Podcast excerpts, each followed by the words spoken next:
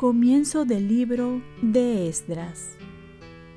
En el año primero de Ciro, rey de Persia, el Señor, para cumplir lo que había anunciado por boca de Jeremías, despertó el espíritu de Ciro, rey de Persia, para que proclamara de palabra y por escrito en todo su reino.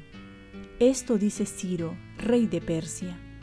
El Señor, Dios del cielo, me ha entregado todos los reinos de la tierra y me ha encargado construirle un templo en Jerusalén de Judá. Si alguno de ustedes pertenece a ese pueblo, que su Dios lo acompañe y suba a Jerusalén de Judá para reconstruir el templo del Señor, Dios de Israel, el Dios que habita en Jerusalén. Y a todos los supervivientes, donde quiera que residan, la gente del lugar proporcionará plata, oro, bienes y ganado, además de las ofrendas voluntarias para el templo del Dios que está en Jerusalén. Entonces, todos los que se sintieron movidos por Dios, jefes de familia de Judá y Benjamín, los sacerdotes y los levitas, se pusieron en camino y subieron a Jerusalén para reconstruir el templo del Señor sus vecinos les proporcionaron toda clase de ayuda, plata, oro, bienes, ganado y objetos preciosos, además de las ofrendas voluntarias. Palabra de Dios. Salmo responsorial. El Señor ha estado grande con nosotros. Cuando el Señor cambió la suerte de Sión, nos parecía soñar la boca se nos llenaba de risas, la lengua de cantares. El Señor ha estado grande con nosotros. Hasta los paganos decían, el Señor ha estado grande con ellos. El Señor ha estado grande con nosotros y estamos alegres. El Señor ha estado grande con nosotros. Que el Señor cambie nuestra suerte como los torrentes del Negev. Los que sembraban con lágrimas cosechan entre cantares. El Señor ha estado grande con nosotros.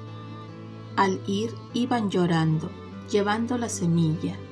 Al volver, vuelve cantando, trayendo sus gavillas. El Señor ha estado grande con nosotros. Lectura del Santo Evangelio según San Lucas.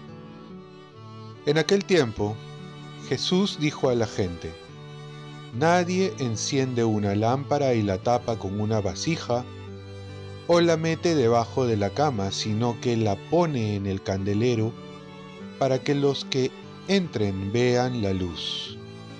Nada hay oculto que no llegue a descubrirse, nada secreto que no llegue a saberse o a hacerse público.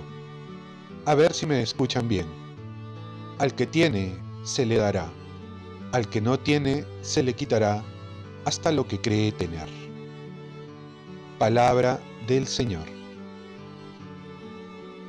Paz y bien. ¿Ayudo a que la luz de Cristo se expanda? En esta pequeña cita bíblica podemos encontrar tres enseñanzas. La primera es la luz, que no puede ocultarse sino alumbrar y extenderse. Y esa luz es la verdad de Cristo, es el Evangelio, es la buena noticia. El triunfo de la luz en la oscuridad es contundente. Esto nos dice que el Evangelio se va a ir expandiendo como la luz e iluminando muchas vidas. La oscuridad del mal no lo podrá detener. Pero la pregunta es, ¿qué estoy haciendo yo para ayudar a que esta luz aparezca y se expanda en mi familia, en mi vida, entre los cercanos y lejanos? Lo segundo es que ante la luz nada se puede ocultar. Esta luz es la verdad de la palabra, que revela lo más oculto que tenemos en el corazón. El Evangelio entra a lo más profundo, lo más recóndito de nuestra vida. Esta luz descubre nuestros pecados y a nosotros mismos. Tanto es así que si se dice que hay que leer la palabra de Dios. También se dice que es la palabra que nos lea a nosotros y saca a la luz lo que hay en nuestro corazón. El Evangelio saca a la luz nuestras más íntimas intenciones para vivir en la luz de Cristo, libres y ya no esclavos. Tercero, esta luz se expande cuando sabemos usarla. Al que tiene, se le dará más. Cuando uno se abre la luz, toda su vida se alumbra y alumbra a los demás. Uno va encontrando el sentido de su historia. Y cuando la comparte va viendo todo el bien que hace alrededor. Y esta luz crece en ti cuando más la compartes, porque ahora te conviertes en esa lámpara para muchos. Pero también tenemos la libertad de cerrarnos a la luz. Y esa poca luz que puede llegar a nuestra vida se puede disminuir si cerramos las ventanas del corazón. Oremos, Virgen María, ayúdame a abrir mi vida a la luz del Evangelio y que sea portador de la luz de Cristo en el mundo. Ofrezcamos nuestro día.